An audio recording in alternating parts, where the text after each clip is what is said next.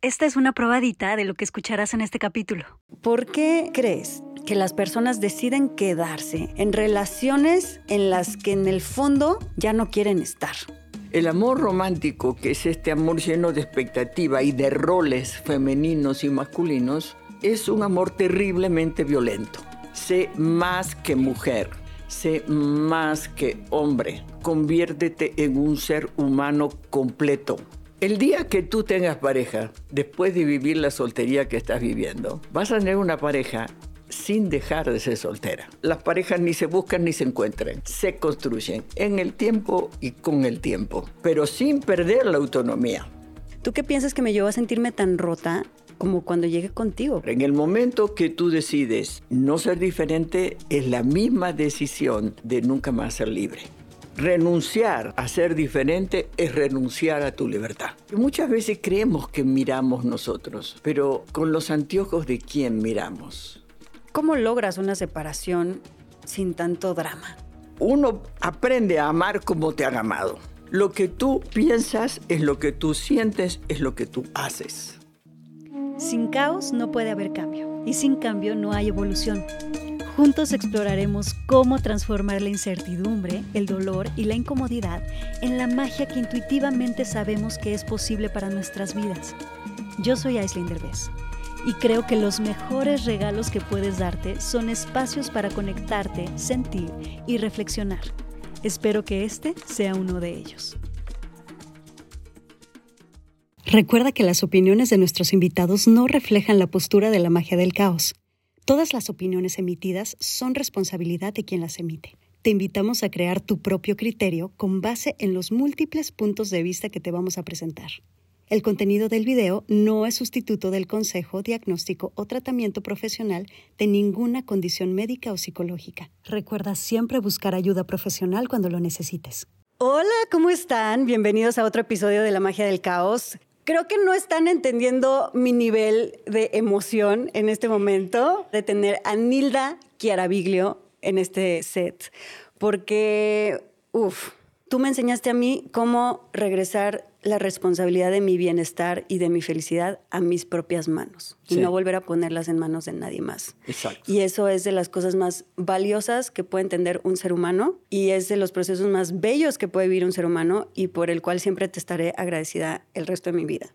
Y yo también, porque fue una inspiración verte crecer y, y saber que si tú podías, todos podíamos, ¿no? O sea, porque en el consultorio todos los días recibo, cambiaste mi vida, logré divorciarme, pude recuperar mi matrimonio, tengo una relación distinta con los hijos. En realidad yo siento que existo gracias a toda esta gente, porque me inspira, todos los días me inspira a seguir adelante, me motiva a seguir adelante, ¿no? Saber que sí se puede y es hermoso. Y sí, es hermoso, la verdad. Sí.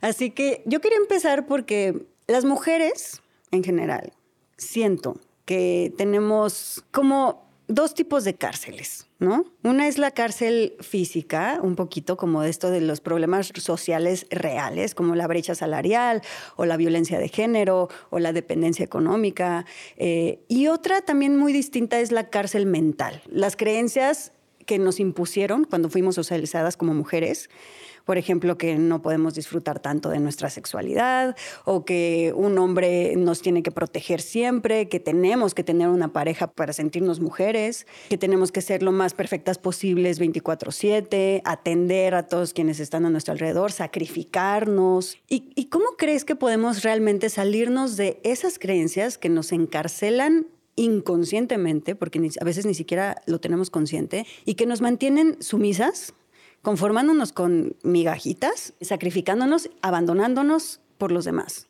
El camino de evolución es siempre cambiar lo más chiquito y lo más fácil cada día. No que, ay, no, ahora yo, la dieta y el gimnasio, y, no, todo eso lo mantienes una, dos, tres semanas con mucho sacrificio, dos meses, y lo dejas de hacer porque solo fue un amoroso y maravilloso impulso e intención, pero no alcanza eso.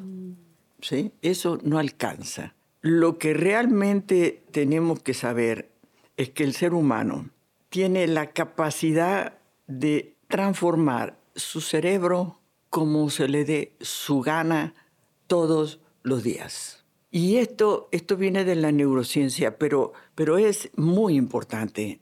No es que, ah, ella pudo, pero yo no puedo porque yo, mi papá, mi mamá. No, no, no. O sea, todos tuvimos infancia, cada quien la suya, pero eso fue. Pero no fue en el pasado, fue aquí adentro. Mm.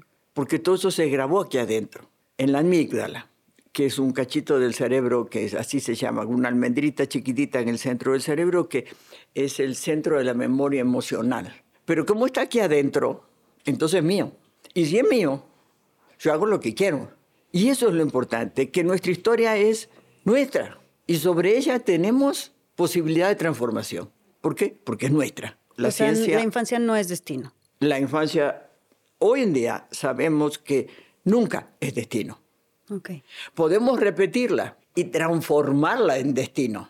Pero lo importante es que eso que nos pasó en la vida, y a veces pasan cosas espantosas, ya pasó como evento. Mm.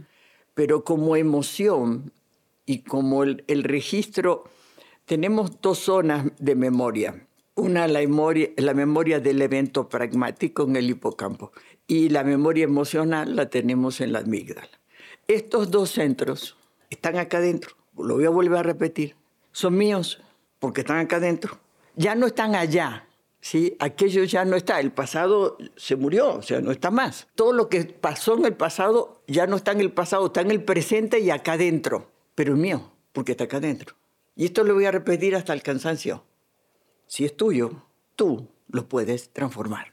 Este, punto creo es que es fundamental para que las personas sepan, se inspiren, para que, sí, la responsabilidad es grande y pesa y prefiero echarle la culpa a otros. Este, bueno, está bien, eso nos relaja un ratito, pero sabemos que si le echo la culpa a otro no pasa nada. O sea, mi vida no se transforma por muchas culpas que yo le eche al universo. La culpa fue de mi mamá, de mi papá, de mi pareja, de mis hijos, de mis vecinos, de mi jefe, o sea, ¿y tú qué hiciste con tu vida? Echarle la culpa a toda esa gente, ¿te sirvió para sentirte bien? No, y el ratito es lo mismo. Necesitamos a otra persona para echarle culpa. Y por eso el asunto de los un divorcio, dos divorcios, tres divorcios, cuatro divorcios, una pareja, otra, otra, otra, otra. ¿Por qué? Porque nosotros repetimos la misma conducta. Lo que no se transforma se repite porque pues está acá adentro. Lo que tú piensas es lo que tú sientes, es lo que tú haces. ¿Tu vida qué es? Tu vida es el resultado de tu conducta. Si a ti hay algún pedacito de tu vida que te disgusta, ¿lo puedes cambiar? No. No. Los resultados no se pueden cambiar porque son resultados. Entonces, si a mí esta parte en mi vida me disgusta, yo tengo que ver qué conducta mía originó este resultado. Los resultados no se cambian, pero la conducta sí. Y cuando yo cambio mi conducta, los resultados cambian. Claro. ¿Ok? Entonces, es ineficiente, ¿sí? Tratar de cambiar resultados. Los resultados son la información más valiosa que tenemos para ir hacia adentro y ver qué conducta originó este resultado. Porque acá sí tenemos el 100% del poder. Si esta conducta originó este resultado, entonces cambió la conducta, cambia el resultado. Pero nuestro poder no está en cambiar el resultado, nuestro poder está en cambiar nuestra conducta. Cuando nos cambiamos la conducta ya nos repetimos. Aunque nos equivoquemos, ¿eh? aunque pero mire, la reguemos, pero así, pero horrible. Es mejor regarla horrible que hacer más de lo mismo. Ah, porque ah, cambié la conducta, pero, pero tampoco me gustó. Ah, bueno, pues vuelvo a cambiar la conducta. No hay un solo problema que resista una decisión. ¿Decisión de qué? Del cambio de mi conducta. Esto es la magia que todos tenemos capacidad de hacernos a nosotros mismos. Cambiamos, nos gira la piedra, cambiamos nuestra manera de mirar, pensar. Mira, y esto de mirar está, está lindo Porque muchas veces creemos que miramos nosotros, pero con los anteojos de quién miramos? ¿Con los ojos de mamá? ¿Con los ojos de papá? ¿Con los ojos de quién? Del marido. Del marido, a veces de los hijos. De los hijos. ¿Mm? Pero no miramos con nuestros ojos, miramos con los ojos de los demás. Oye, pero yo esto lo hago porque yo decidí, elegí hacerlo o lo hago porque porque así lo hacía mamá, papá, y, porque mis hijos me presionan, y porque entonces no sé cómo decir que sí o que no, este, y no tengo criterio. Nos giró la piedra, nos podemos hacer responsables. Ah, entonces ahí cambio mi manera de pensar y mi vida cambia. Y todo esto que estás diciendo, creo que mucha gente que nos está escuchando, la siguiente pregunta sería, ok, ¿cómo lo transformo en la acción, ¿no? Pero al mismo tiempo yo siento que, que lo más importante, como tú dices, es la comprensión antes de buscar el cómo y las herramientas prácticas y el bueno, ¿y qué sigue? ¿Y qué sigue? ¿No? Como que siempre hay esta prisa de, bueno, pero ¿y qué hago para que eso suceda? Como que no nos paramos a realmente integrar la comprensión de lo valioso que estás diciendo. O sea, nada más con comprender y con saber, empieza a cambiar todo, ¿no? O sea, el cómo llega solo. ¿Cierto o no? Sí, por eso digo que la gente no necesita ir al psicólogo. La gente lo único que necesita es que girar la piedra, volver a elegir. Volver a elegir. O sea, yo pienso así porque así es la vida. Así es la vida. ¿Hasta cuándo? Hasta cuando tú dices cómo yo elijo que sea mi vida, no la vida, mm. la mía. Y esto es un paso. ¿Sí? ¿Por qué? Porque entonces voy a ser desobediente a mamá, a papá, a la abuelita, a la bisabuelita, a la tatarabuelita. Voy a romper con esa tradición familiar de nosotros los Pérez somos así. ¿Ok? Resulta que va a haber una Pérez o un Pérez que ¿Cómo te atreves?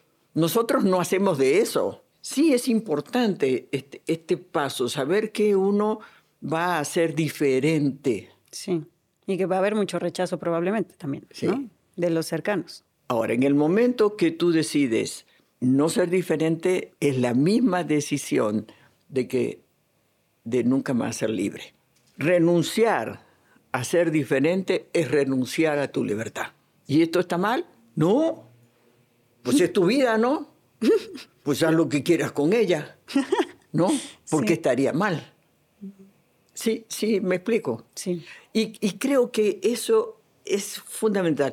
Salir de esta locura de lo que está bien y lo que está mal. Todo, el pensamiento binario, ¿no? Bueno, malo, premio, castigo. ¿Sabes algo importante de esto? ¿Dónde empieza este drama? En el momento del nacimiento. Ahí es donde el pensamiento binario realmente nos pone los grilletes de la esclavitud. porque abren las patitas. Tiene vulva, mujer, marca registrada. ¿No? Solo puedes hacer de esto. Abren las patitas. Hay pene. Ah, hombre, marca registrada.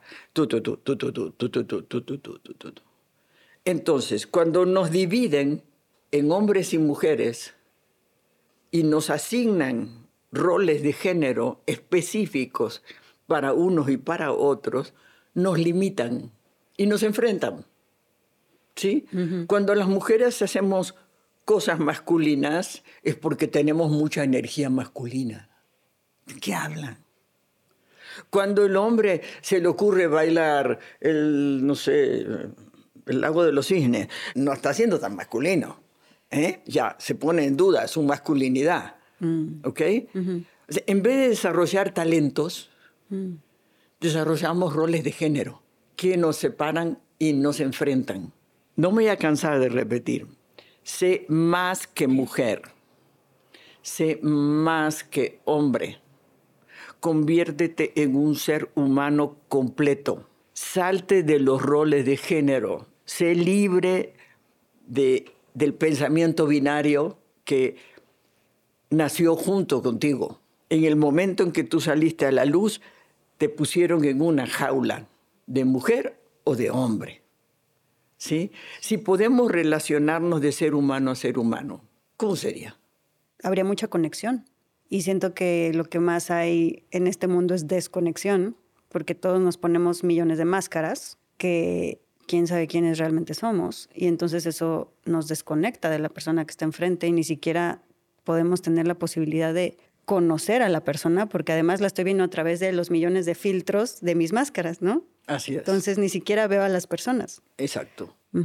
Sí, y cuando ves un hombre, ves a alguien peligroso del cual te tienes que cuidar. Si, solo somos seres humanos, yo creo que el, el 70% de los conflictos se desvanecen. Si a eso le agregamos el ir bajándole lo más posible a los cuatro paradigmas de nuestra cultura, que son pura violencia, la vida se transforma en algo maravilloso. Dinos rápido los cuatro paradigmas para que la gente no se quede así de qué está hablando. Ok, los cuatro paradigmas son, el primero, la jerarquía, donde en nuestras relaciones uno este, domina y el otro se somete. En vez de estar de ser humano a ser humano, uno domina y el otro se somete. Esta diferencia es violencia. No estoy hablando de autoridad, la autoridad se gana. Estoy hablando de autoritarismo. Yo digo cómo son las cosas y tú acatas, obedeces.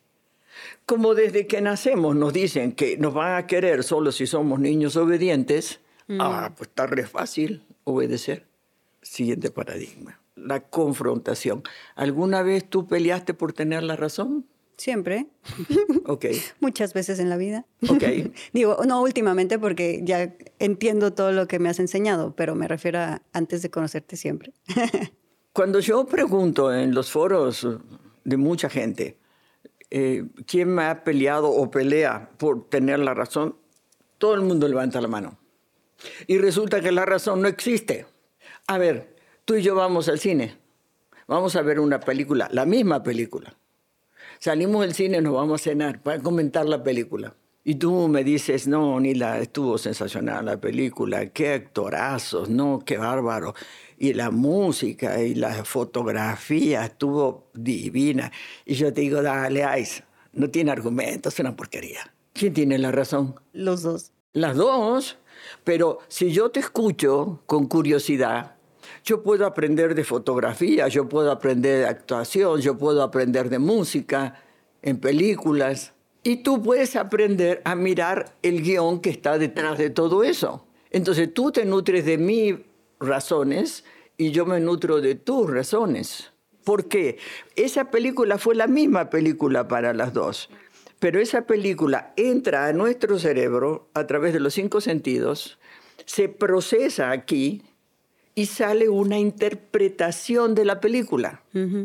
Entonces, la realidad, la verdad, no existe. Eso que está allá afuera, está allá afuera, pero no podemos absorberla como es.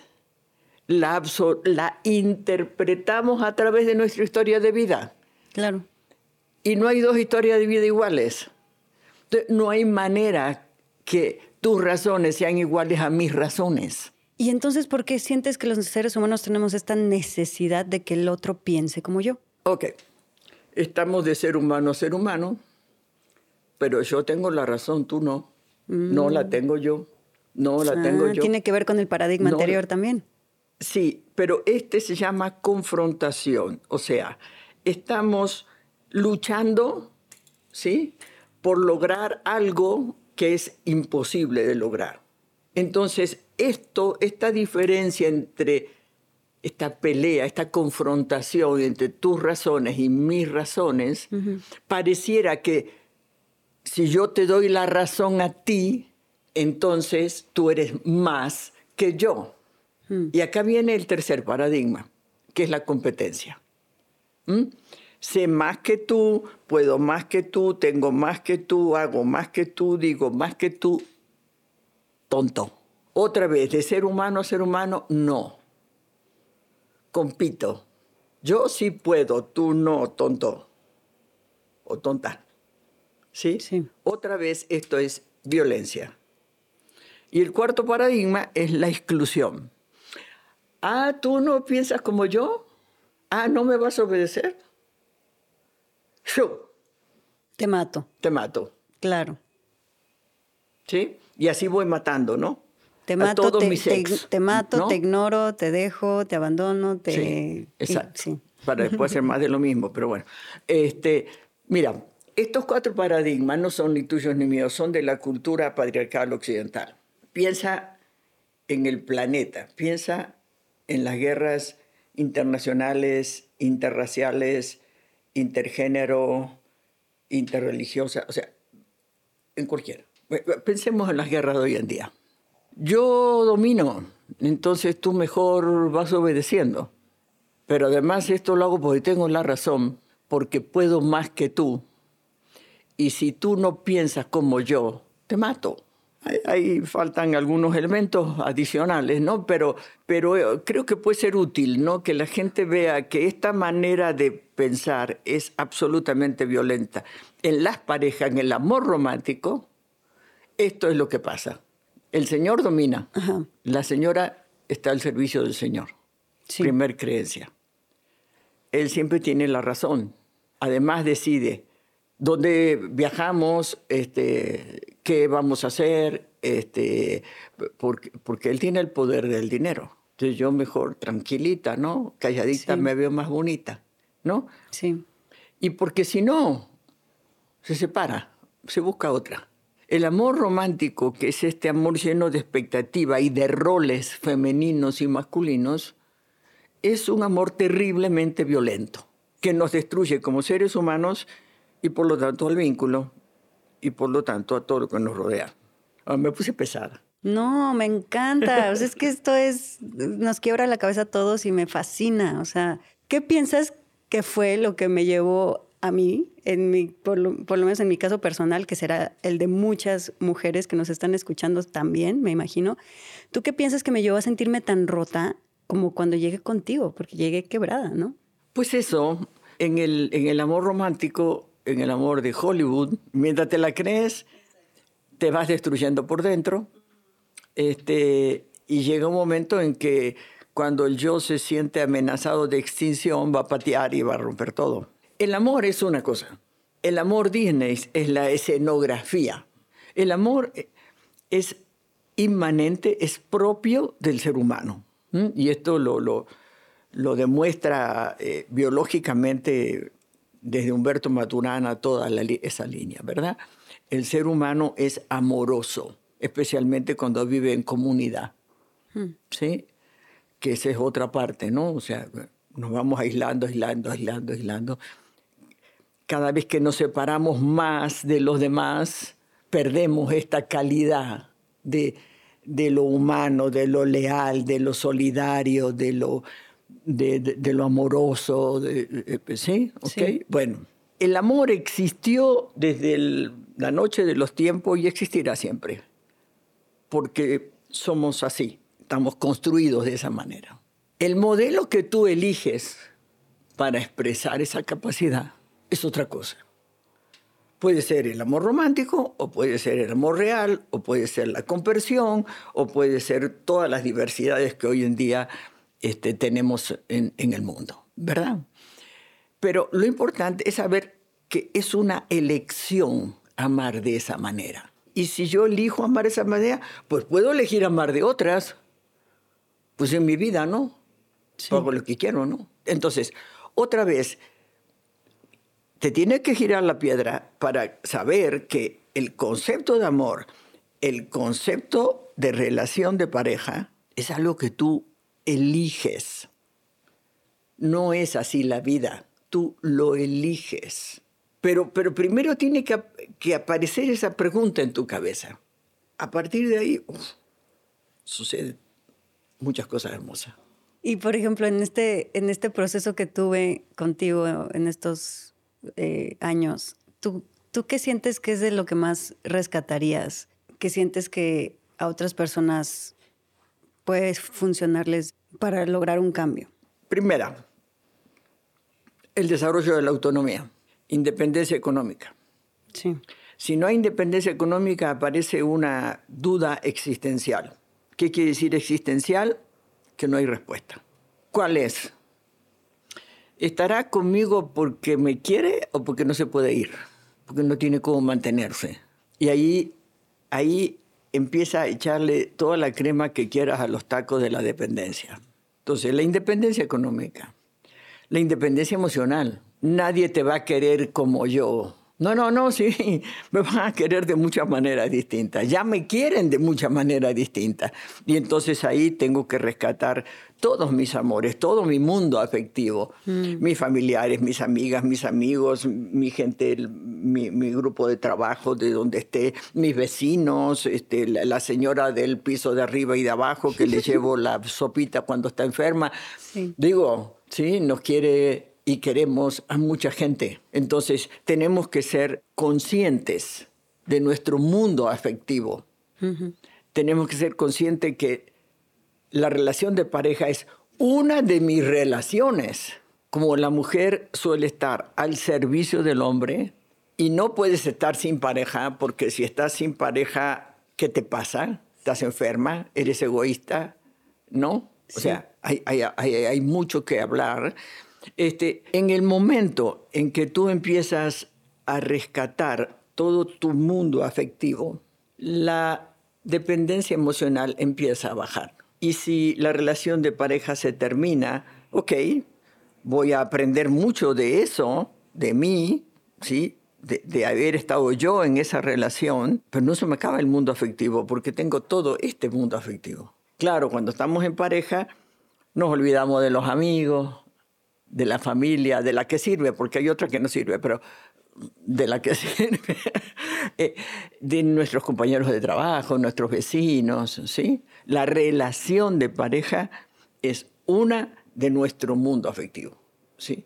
Y tengo que cuidar y desarrollar todo mi mundo afectivo siempre, ¿sí? No porque esté en pareja me olvido de todos, no, es al revés. Porque estoy en pareja y me siento más plena, tengo más para dar a todos mis vínculos afectivos. ¿Qué ha pasado a ti? Sí, que tú me enseñaste eso, que no, es, no se trata de que sea un pastel y que entonces se acaban los pedazos de pastel si, si los doy, sino más bien es, es infinito, ¿no? Lo que podemos dar. ¿Te acuerdas de eso? Sí. Decíamos que el amor era un queso. Exacto. ¿Te acuerdas? sí. Decíamos, el amor, si ves al amor como un queso, si yo te amo, yo te doy todo mi amor. Todo mi queso. Todo mi queso, ¿no?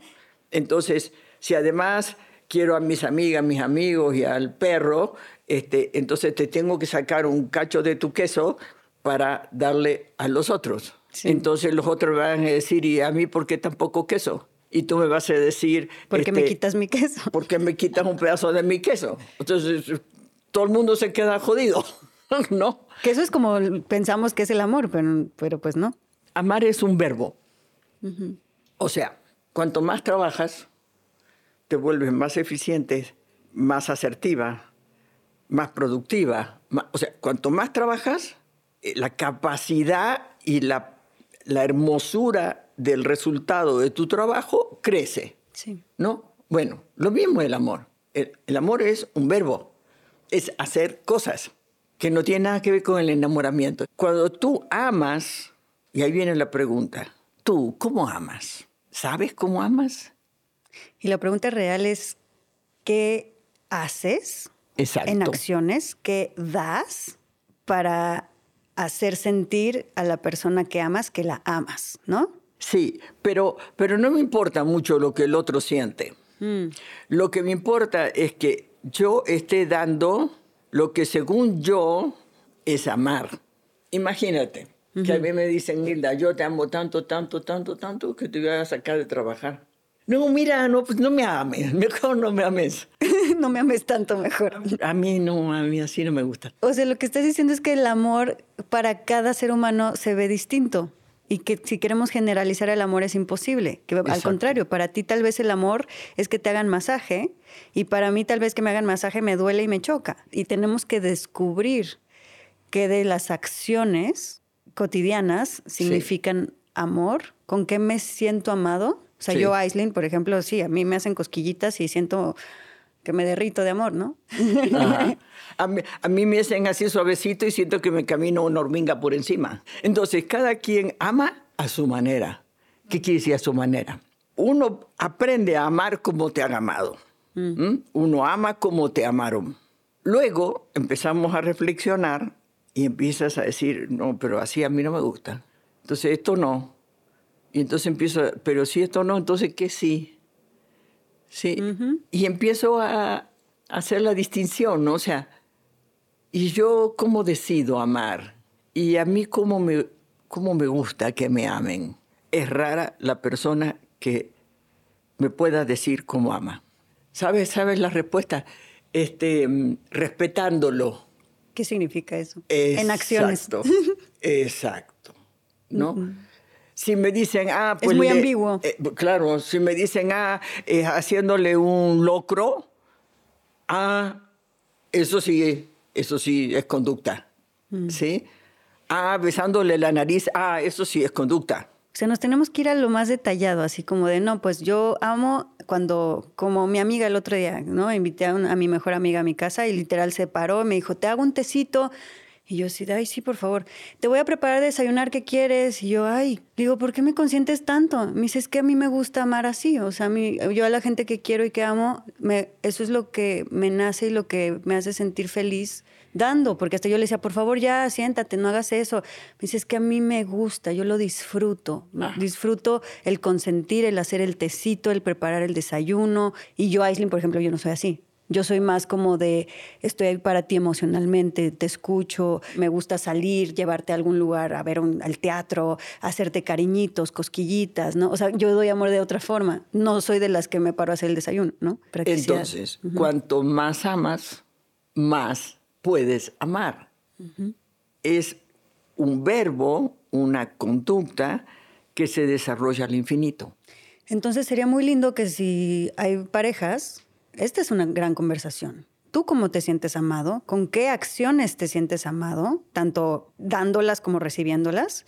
¿Qué acciones que tú das o qué acciones que tú recibes te hacen sentir amado, no? Y creo que es una gran conversación porque ahí pueden encontrar que, tal vez en sus parejas uno está dando lo opuesto, ¿no? Y, y tú estás amando de la forma en la que el otro se siente más solo, asfixiado y solo, ¿no? Imagínate, ahora que lo, lo, del celular, ¿no? La moda a uno le gusta, no sé, mandar 50 mensajes por día para indicarle al otro que me estoy acordando de ti y esto para mí es amar. Y el otro con esos 50 mensajes se siente totalmente asfixiado y quiere salir corriendo a la punta más lejana posible. Exacto. Y me parece muy importante porque es para no tomártelo personal, ¿no? Claro. Porque cuando entiendes la forma de amar de la otra persona, entonces no te tomas sus, sus acciones personales. En este caso que estás mencionando, cuando el otro quiere salir corriendo, entonces pienso que hay algo mal conmigo ¿no? El otro ya no me quiere. Y es no, el otro, por su vida y su forma en la que él creció, se siente asfixiado si, si le escriben. ¿no? Imagínate una persona que su madre era terriblemente controladora.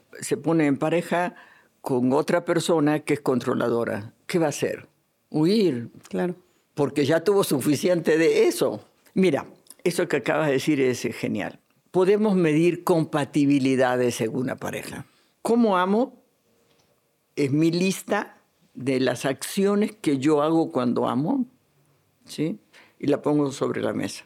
¿Cómo me siento amada? Es mi lista de lo que tiene que pasar para que yo me sienta amada y la pongo sobre la mesa. Y ahora le pregunto al otro, ¿y tú cómo amas? ¿Y cómo te sientes amado? Mi oferta, lo que yo ofrezco, tiene que ser compatible con la demanda del otro con la mm. forma en que el otro se siente amado. La forma de amar del otro tiene que ser compatible con mi manera de sentirme amada. Y si no hay compatibilidad, pues olvídalo, seamos amantes, seamos amigos, seamos socios, seamos lo que digo, compañero de carrera en bicicleta, o sea, lo que quieras, ¿no? Pero no, Oye, no relación de pareja. Me encanta, me encanta y es creo que un gran ejercicio. Pónganse a hacer esas dos listas y creo que les puede cambiar la perspectiva y la vida entera. Sí, sí. A ver, quiero hablar de la soltería, porque he concluido por experiencia propia que hay dos tipos de soltería. Una es como la que se vive desde la carencia, que es como esta sensación de, de estoy soltera porque no me queda de otra, porque ahorita nada, no, no, está funcionando nada, corté, no estoy encontrando a nadie más. Y es esta sensación como de no estar completa y como de siempre estar buscando en cada lugar que vas a ver si hay alguien de quien yo me pueda enamorar, ¿no? Es como si estás todo el tiempo en esta necesidad y desde un lugar como de carencia y desde un lugar como de sentirte chiquita y de estar buscando. Y es espantoso, ¿no? Horrible. sí. Ese es un tipo de soltería eh, que no le deseo a nadie. Pero hay otro tipo de soltería, el cual descubrí, honestamente, gracias a todo nuestro proceso y todos los procesos que he estado viviendo estos últimos años, que es la soltería que se disfruta desde el placer y la plenitud. Y además, en mi caso, es una soltería por elección. O sea, a mí me pasó al revés. Es como de, es que siempre tenía yo opciones y, cuando decido estar soltera, que hasta la fecha llevo casi dos años soltera, y que fue como por elección de decir, recé y dije, por favor, no me presentes a nadie, vida, o sea, ni, ni, me lo pongas a nadie enfrente porque no quiero no quiero tener tentaciones, no quiero nada, no quiero hablar con nadie, necesito estar sola y disfrutar esta soltería. Al principio sí me jalaba un poquito, ¿eh? sí me jalaba esta sensación como de, bueno, pero ¿y, quién me gusta? Bueno, pero y mira, aquí, a ver si ese o ese otro. Y eso se fue como logrando apagar porque fue como una decisión de lo voy a pagar y hasta que yo me sienta plena, tranquila, feliz, haciendo todas mis cosas, sin ni siquiera tener que pensar en que tengo que tener una pareja, hasta ese momento podría yo pensar en una pareja, pero ahorita no quiero, ¿no? Y ha sido un proceso de verdad, Mila, de los más hermosos que yo he vivido en mi vida y te podría decir que hoy me siento más plena que nunca en mi vida y es algo que nunca había logrado ni sola ni en pareja. Entonces yo te quiero preguntar, ¿cómo las mujeres que no están felices en sus relaciones, que están dudando, que se sienten asfixiadas, que se sienten incómodas, que están conformándose con migajas, pero no se atreven a dar ese salto al vacío porque les, les da pánico estar solas, ¿no? ¿Qué les dirías a todas ellas? Ese proceso que tú dices, no estamos hablando de soltería, estamos hablando de sentirse desolado.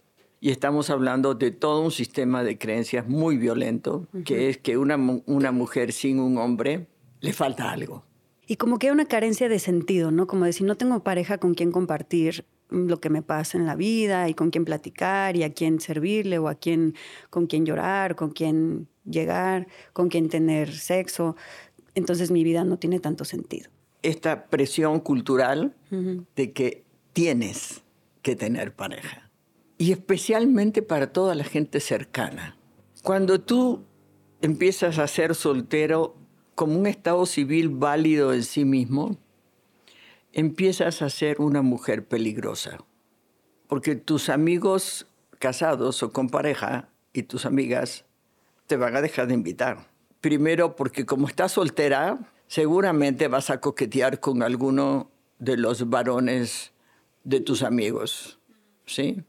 Entra la Por la idea esta de que necesitas una pareja.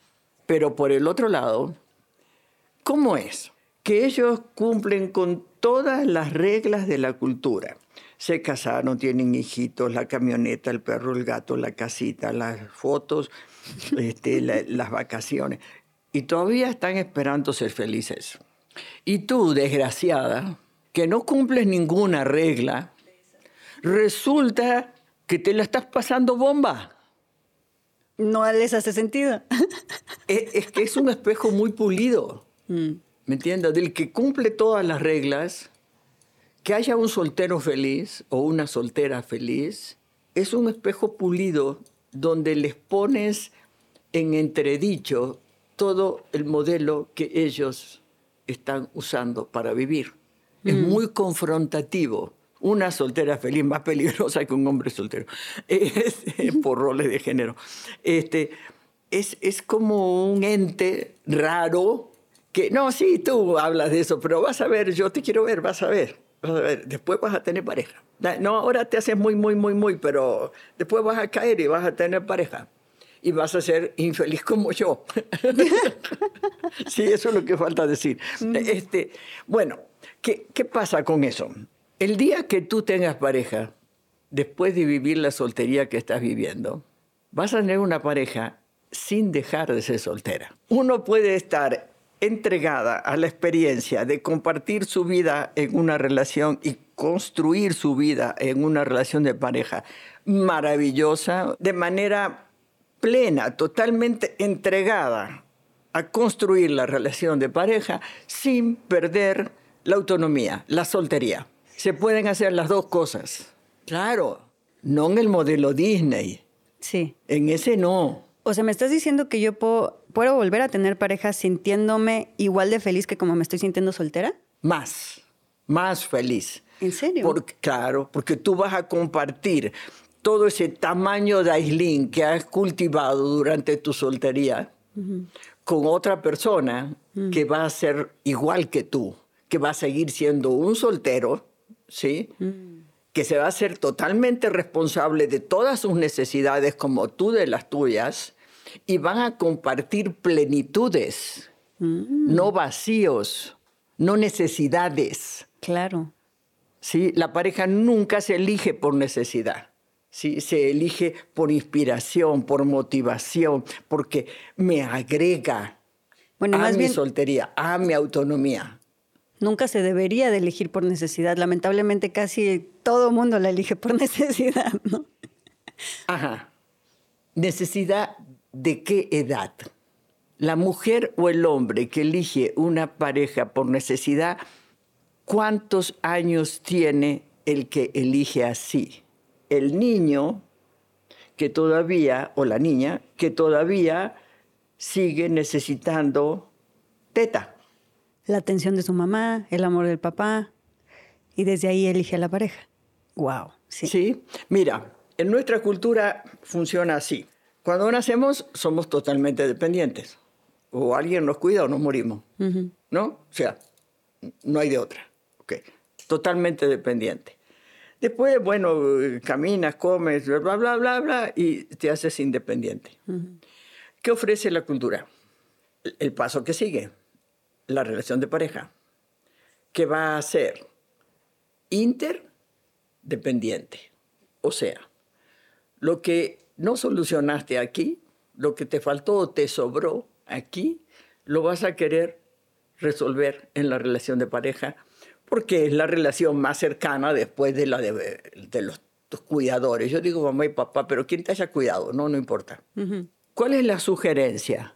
Esto se puede cambiar, porque, a ver, cuando uno está aquí arriba, cuando uno ya es, ya tiene sus años, digamos, digamos más de 18, uno tiene que saber que ni mamá, ni papá, ni la pareja, ni nadie se puede meter en mi cerebro a cambiarme los circuitos.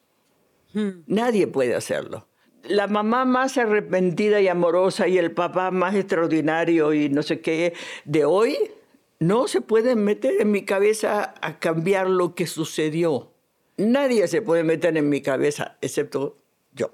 No hay manera que tu pareja resuelva los problemas que tuviste en la niñez. No hay manera. O tú lo transformas o tú te los comes. Por más que sea la pareja perfecta, ¿no? Exacto.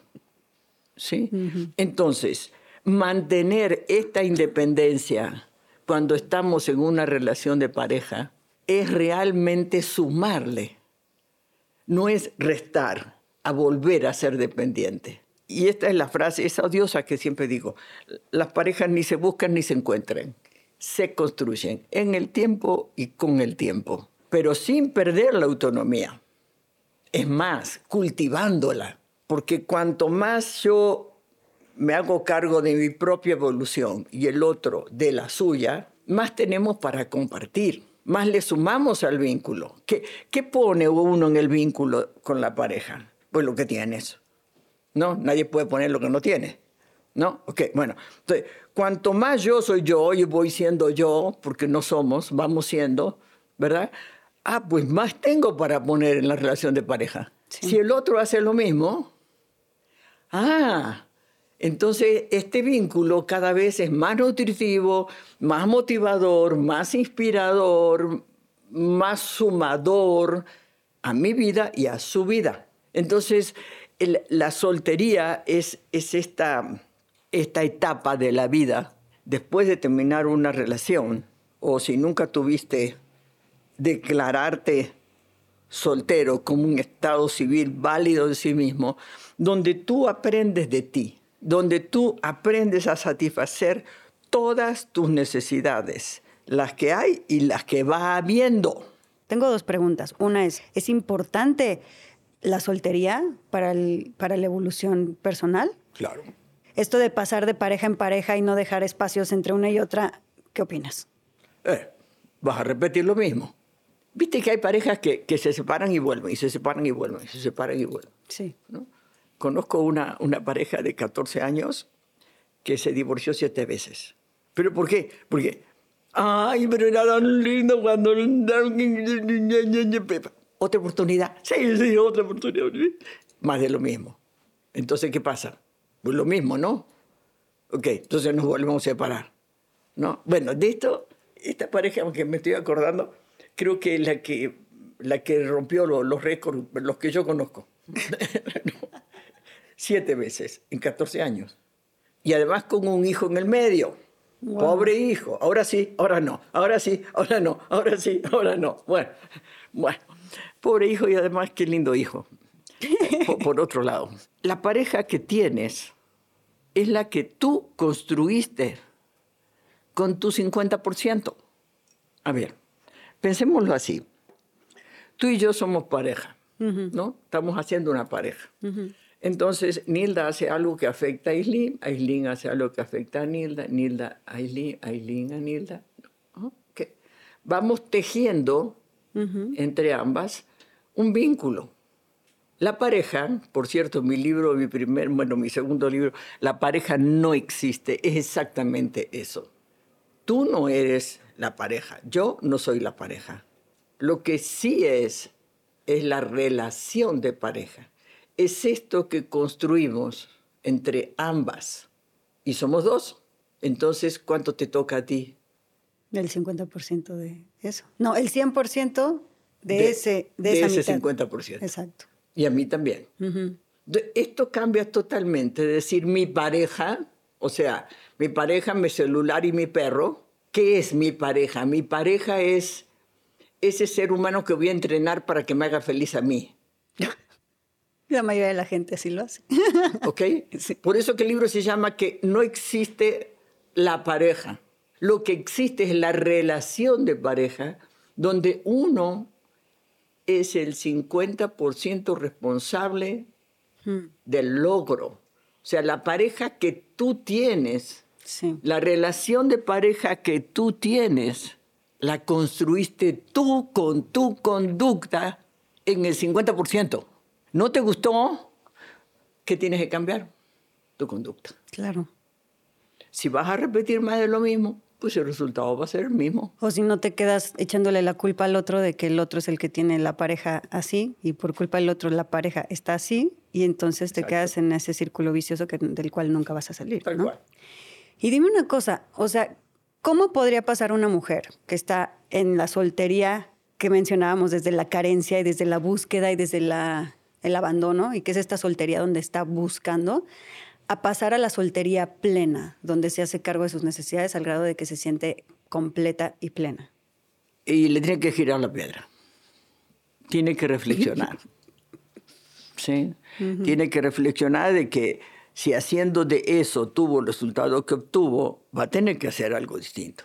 ¿Pero qué distinto? Ah, bueno, pues hay hoy en día, más que nunca, hay 17 millones de conversadores que dan ideas, pues pruébalas, todas. Es mejor que te equivoques a que hagas más de lo mismo. Y te vas a equivocar N veces, ¿no? toda esta locura de, de, piensa en grande porque, porque, porque va a llegar al cielo, no sé, a las estrellas, no sé. a ver, son mentiras, no es cierto. Piensa en, en, lo que te vas a modificar tú hoy, hoy. Hoy me voy a pintar la pestaña con otro delineador. Ese es un cambio. Mira. ¿Ok? Hoy, mm, en vez de vestirme de morado, me voy a vestir de amarillo. Hay gente que se viste siempre de negro. O sea, entonces las invitarías a empezar a buscar nuevas maneras de pensar, nuevas maneras de actuar. de actuar, o sea, incluso hasta lo más superficial, nuevas maneras de vestirse, nuevas maneras de comer, nuevas maneras de pintarse las uñas, nuevas maneras de, tener amigos, de nuevas maneras de buscar. Cultivar todos tus vínculos afectivos, todos. Nuevas maneras de ejercitarse, o sea, para encontrar, ir encontrando qué es lo que sí le gusta, lo que no le gusta, lo que esto sí, esto no como probar otras cosas, dejar de enfocar su energía y su atención en el hombre que va a cruzar la puerta y empezar a enfocar su energía y su atención en todo esto que acabamos de decir. Tal cual. Maravilloso. a ver, y yo quiero preguntarte, ¿por qué crees tú que las personas deciden quedarse en relaciones en las que en el fondo ya no quieren estar? Y en relaciones en las que en el fondo están dudando, se sienten asfixiadas. ¿Qué pasa? ¿Por qué la gente, la mayoría de la gente a veces se queda estancada ahí? Pues con este pretexto de lo amo y tengo que luchar por la relación. O sea, ¿hasta qué momento sí se lucha por una relación y hasta qué momento se deja ir? Porque hay mucha confusión ahí, ¿no? Hay mucha, yo veo en mis redes como esta de, ay, las generaciones de hoy en día ya no luchan por el amor, ya son unos egoístas porque se separan a cada rato. ¿Qué pasa ahí? Lo primero que pasa es que luchan. La palabra lucha, la palabra conquista, la palabra tengo que tener una relación de pareja, son las palabras de la guerra. Ese camino es el camino directo al infierno. Si tienes que luchar por algo, lo que sigue es destrucción. Entonces, mejor no luches. Mejor encárgate de disfrutar lo que hay. Deja de mirar lo que falta. Cuando uno está mirando lo que falta, es una toma decisiones desde la carencia, desde el no tengo y no puedo dármelo, me lo tiene que dar otro. Una vida que decide desde la necesidad, desde la carencia, está dispuesta a recibir limosnas. Y una vida hecha de limosnas es una vida miserable que solo sirve para sufrir.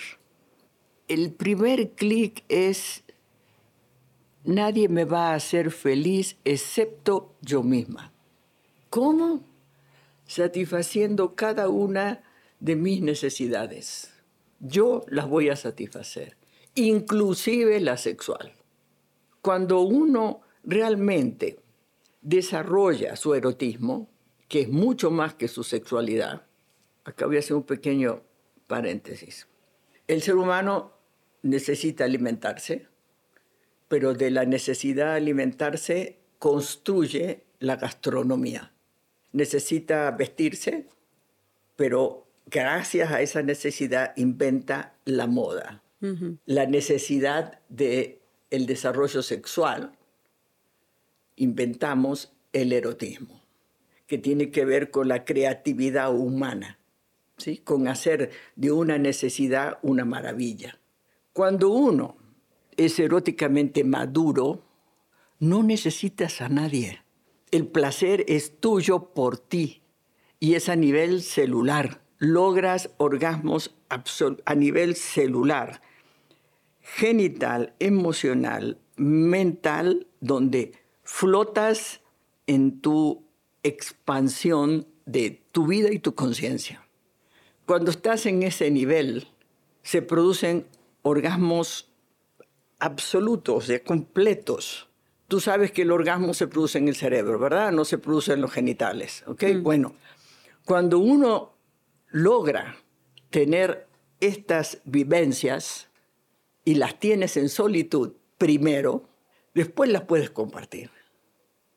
Pero ahí sí llegas al éxtasis, porque tú no necesitas darle placer al otro ni que el otro te dé placer a ti, sino que se comparten placeres que se suman y ahí se llega al éxtasis. Se llega al éxtasis en el amor cuando son dos solteros que deciden compartir su vida, sin restarse. En el erotismo lo mismo, el erotismo se cultiva. ¿De dónde nace el erotismo? ¿De dónde? Del placer de vivir. cuando tú gozas la vida, gozas lo que ves, lo que hueles, lo que escuchas, lo que comes, o sea, gozas cada cosa de tu vida, disfrutas tu vida, entonces el erotismo surge, florece, uh, se expande. Es más, esta, esta manera de cultivar el erotismo humano se hace especialmente en la época de soltería.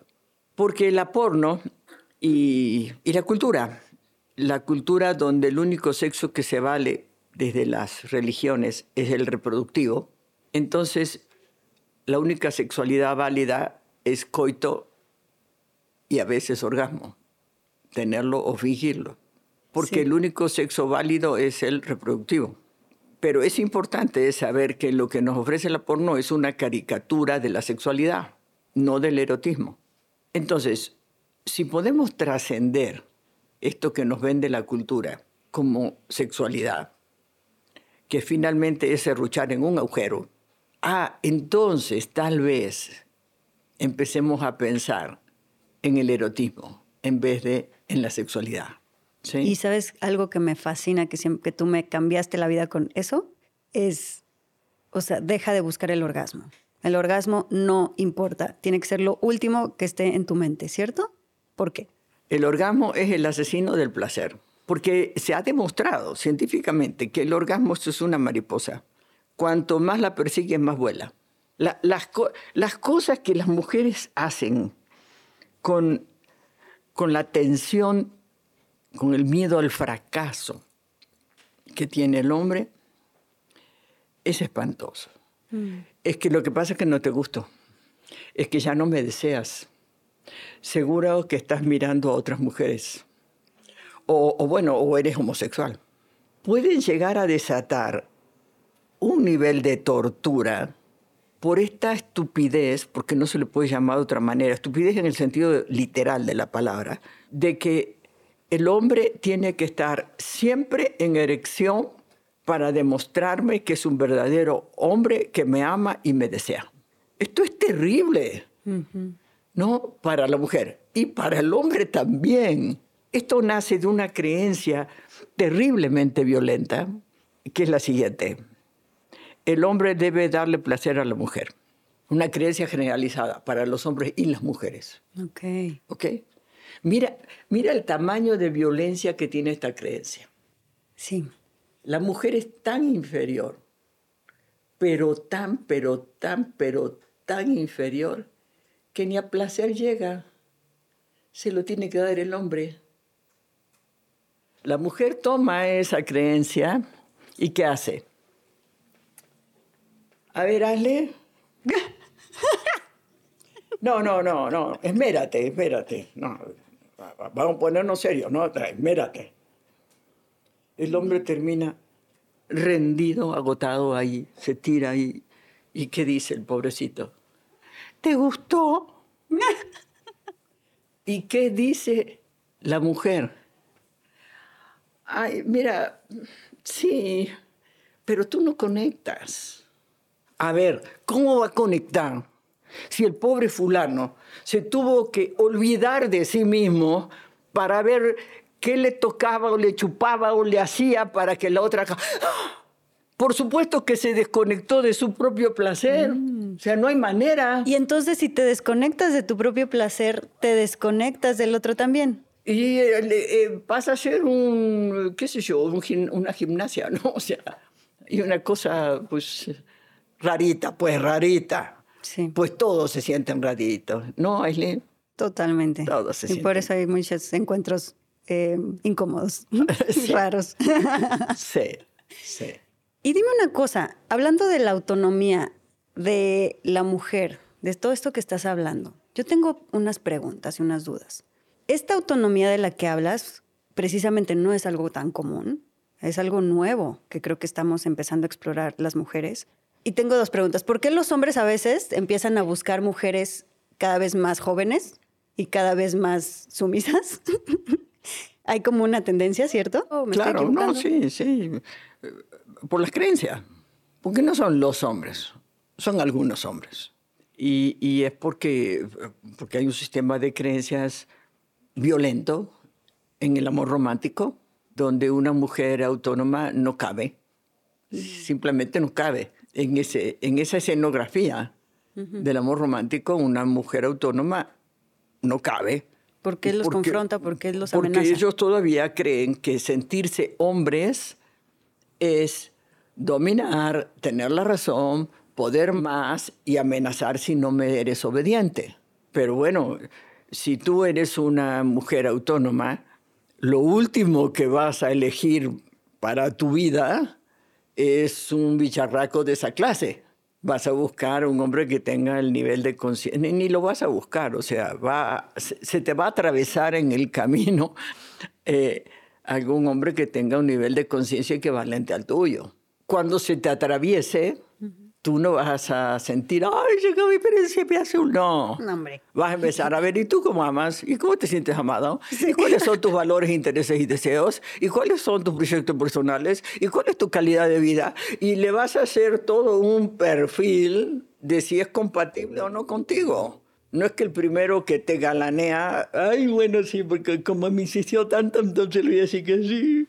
No, pues no. Porque escoger una pareja desde el ¡Ah! me flechó, o desde el, ay, es que se siente tan rico y tan bonito y tan hermoso estar juntos sin siquiera conocerse, es uno de los errores más grandes, ¿estás de acuerdo? Pero es lo más común. Todo el mundo seguía por si me hizo sentir mariposas y fuegos artificiales sin conocerlo y eso es como la clave y la señal de que es el indicado. Es totalmente al revés. Es el indicado para joder la cosa. Wow, exacto. Entonces, lo ideal sería aprender a conocerse. Antes de decir, andamos, somos novios, ya estuvo, o sea, es, primero conozcámonos un rato y a partir de eso vemos si, es, si hay compatibilidad, si funciona. Vemos. Sí, si no. Si nos volvemos a elegir cada día. Voy a decir una cosa más al respecto. Un día, hablando de este tema, este, el entrevistador me dice, Nila, me acabas de romper todo mi vida. Y digo, ¿por qué? Me dice, porque soy un romántico. Y le digo, mira, una cosa es tener detalles románticos y otra cosa es creer que eso es amor. Son dos cosas distintas. Los detalles románticos a todos nos gustan, no, al contrario, hacer detalles románticos enriquece la, relación, la nutre. Claro, o sea, no estamos eh, diciendo que los detalles románticos eh, son malos o no hay que tenerlos o no, no, no, no. O sea, pero no pensemos que eso es amor. es, como, como la sal en la ensalada, ¿no? Pero la ensalada no es la sal, ni el aceite, ni el vinagre. La ensalada es la ensalada. Las cosas que le pones a la ensalada, los productos que le pones a la ensalada. Y después la adereza como quieras. Pero esos detalles románticos son aderezo, ¿sí? El amor es otra historia. Otra cosa que tú me enseñaste, ¿cómo logras una separación sin tanto drama, sin rencores, sin atropellar a los hijos? Y para mí es algo de lo más maravilloso que he vivido porque yo me casé con esta idea de yo no quiero repetir la historia de mis papás. Y mis papás, pues, pues estaban divorciados, eh, sus relaciones de pareja no habían sido exitosas. Entonces yo me empeciné y me aferré a que la mía iba a ser la relación más exitosa y que yo nunca en la vida me iba a separar, no lo consideraba ni como opción. Me hubiera encantado haberlo considerado como una opción, pero no lo consideré. Y por eso me dolió tanto. Y luego descubrí que lo que me tocaba no repetir no era el no separarme, sino el cómo separarme. Porque a mí lo que más me, de las cosas que más me hicieron daño y de lo que más me traumó y de lo que más eh, sigo hasta la fecha lidiando con, es con esa competencia entre los padres, con todos esos paradigmas que mencionabas, que mis padres eh, no supieron relacionarse, se llevaban del chongo, me ponían a mí en medio, siempre era como de yo soy mejor que tu mamá, yo soy mejor que tu papá, eh, tu mamá es eh, lo peor, tu papá es lo peor, y era siempre esta, esta guerra entre los padres, en la cual los hijos tenemos que ser mediadores y tenemos que estar lidiando constantemente con eso, para mí fue de las cosas más dolorosas que yo viví. Entonces, al yo haber cambiado eso, para mí es de las cosas más exitosas que he logrado en mi vida. Muy bien. Mao y yo tenemos una relación bastante linda en ese aspecto, de mucho respeto y de mucho amor. Nos amamos mucho, nos llevamos muy bien. Em, y el hecho de que, de que nos amemos mucho, de que nos llevemos bien, de que tengamos una hija, de que hasta trabajemos juntos, no significa que haya que regresar como pareja. ¿No? no significa que haya esa compatibilidad, como tú dices. Y creo que es uno de, las, de los problemas más grandes que tiene nuestra sociedad, que la gente no sabe cómo separarse. Piensa que separarse significa guerra, se pelean los hijos, no les permiten a sus parejas ver a los hijos. ¿Qué les podrías decir? ¿Qué pasa ahí? Porque podemos cambiar la vida de millones de niños. Bueno, hay muchas cosas, pero vamos a poner la respuesta solo en dos, ¿no? Eh, el primero, en esta cultura patriarcal de amor romántico, no se distingue que hay dos contratos distintos. Un contrato es el contrato de pareja esa relación de pareja se construye con determinadas conductas muy específicas, ¿sí? Aventura, detalles, creación, creatividad, este, desarrollo, ¿sí? Erotismo. Erotismo, todo eso, ¿ok? Y pertenece a la parte del individuo, del desarrollo del individuo y todo el proceso de separación, individuación. Y hay otro contrato, que es el contrato de la familia que son otras conductas, que es estabilidad, pertenencia, acuerdos, patrimonio, o sea, todo lo, la parte social del ser humano. Nada más que hay que nutrir este y este, y este y este, y este y este, y este y este. Hay que entender que son dos contratos totalmente diferentes, ¿sí? Que mm. para entrar a construir familia, esta tiene que estar muy sólida, porque si no, eh, como decías hace un rato, ¿no? O sea, eh, converso bien, cojo bien y entonces ya eh, nos embarazamos, nos vamos a vivir juntos, nos embarazamos. No hay contrato, no hay conciencia de lo que están haciendo, de los resultados de lo que están haciendo. Entonces, lo primero es tener conciencia que hay dos contratos y que en nuestra cultura, en cuanto se van a vivir juntos o firman el papelito o se embarazan, empiezan a echarle todos los kilos a esto y a esto lo van descuidando. Y van descuidando el contrato de la pareja. Y desaparece. Y desaparece la pareja. Desaparece la relación de pareja. Ok. ¿Cómo? Si hicimos todo bien. No, no, no. Lo que hiciste fue familia. Mm.